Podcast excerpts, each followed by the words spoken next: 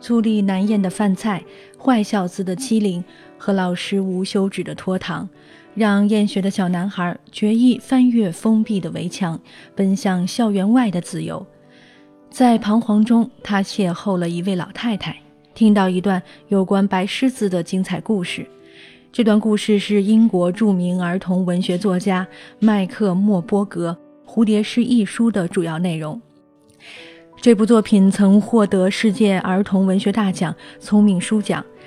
该奖评委会主席茱莉亚·艾克勒谢评价说：“蝴蝶诗以一种完全合乎年轻读者的方式，讲述了一个关于孤独和爱的故事。”那么，在本期的晚安书房节目当中，主播古云将携手书评人黄善卓，和大家一起来介绍到这一本蝴蝶诗。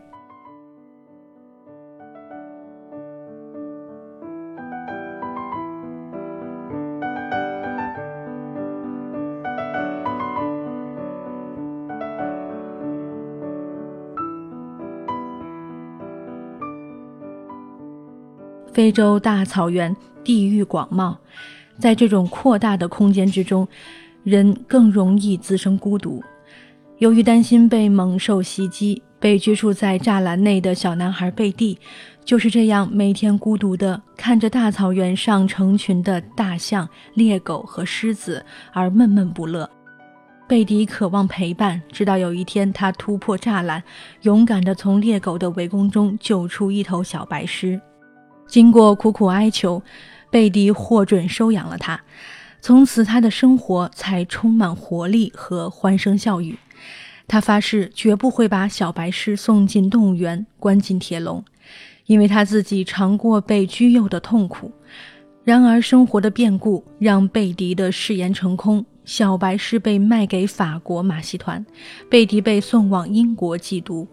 对童年伙伴的惦念。并不以相距遥远和年岁增长而减弱。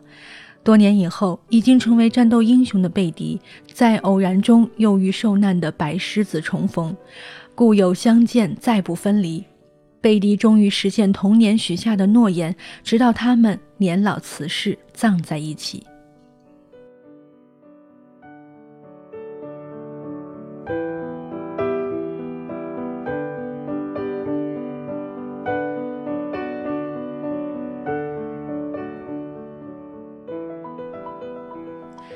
周国平说：“孤独是人的宿命，爱和友谊不能把它根除，但可以将它抚慰。”在蝴蝶诗中，几乎每一个角色都是孤独的：校园围墙里的小男孩，隔在栅栏内的贝迪，失去父母的米莉和成为孤儿的小白狮。但麦克莫波格并不将这种孤独的情调渲染至灰冷。而是以温暖的笔触刻画纯洁的心灵、不变的誓约。书中不仅只有孤独，还有爱和友谊的抚慰。就像小白狮蹲在贝蒂身边，不停用头蹭他的脚；就像伍德山丘上贝蒂和米莉的并肩热聊；就像英勇的贝蒂在弹雨中救助伙伴，让敌人都为之感动的壮举。这些场景蕴含着打动人心的力量，让人觉得微凉的世界中还有温暖。因此，清华大学教授、著名文学评论家兰蒂之也说：“这是一本藏着大爱的书，可以让人减少黑暗、烦恼、倾轧，增加光明、整饬、和平与宁静。”成长中的少年常常向往成年人的世界，有些人显得迫不及待。他们不愿再被当作小孩子来看，吸烟、化妆、举手投足之间对成年人极尽模仿，精神上的过分早熟，让他们视纯真为幼稚，视诚实为愚鲁，崇拜暴力和弱肉强食的丛林法则，在成长的路上将幼年的纯良不断抛弃。然而孟子说：“大人者，不失其赤子之心者也。”意思是，伟大的人物往往童心未泯。蝴蝶诗中的贝迪就是如此，年岁增长，不忘初心。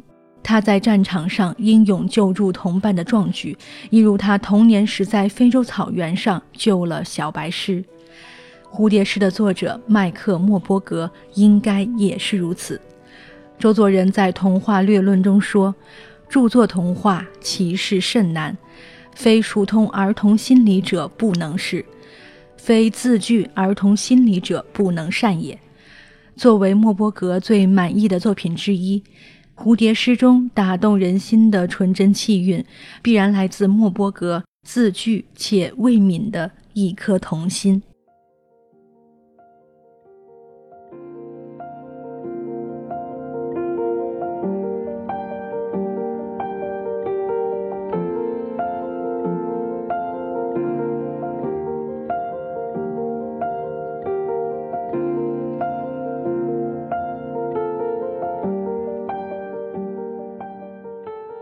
好了，今天的书就一起分享到这里。如果您喜欢本篇书评，欢迎您在豆瓣中汉字搜索“黄善卓”，关注书评人黄善卓。我是今天有声工作室主播古云。如果你喜欢我的节目，欢迎在公众微信号中汉字搜索“静听书屋”，关注古云的个人公共微信号，与我留言互动。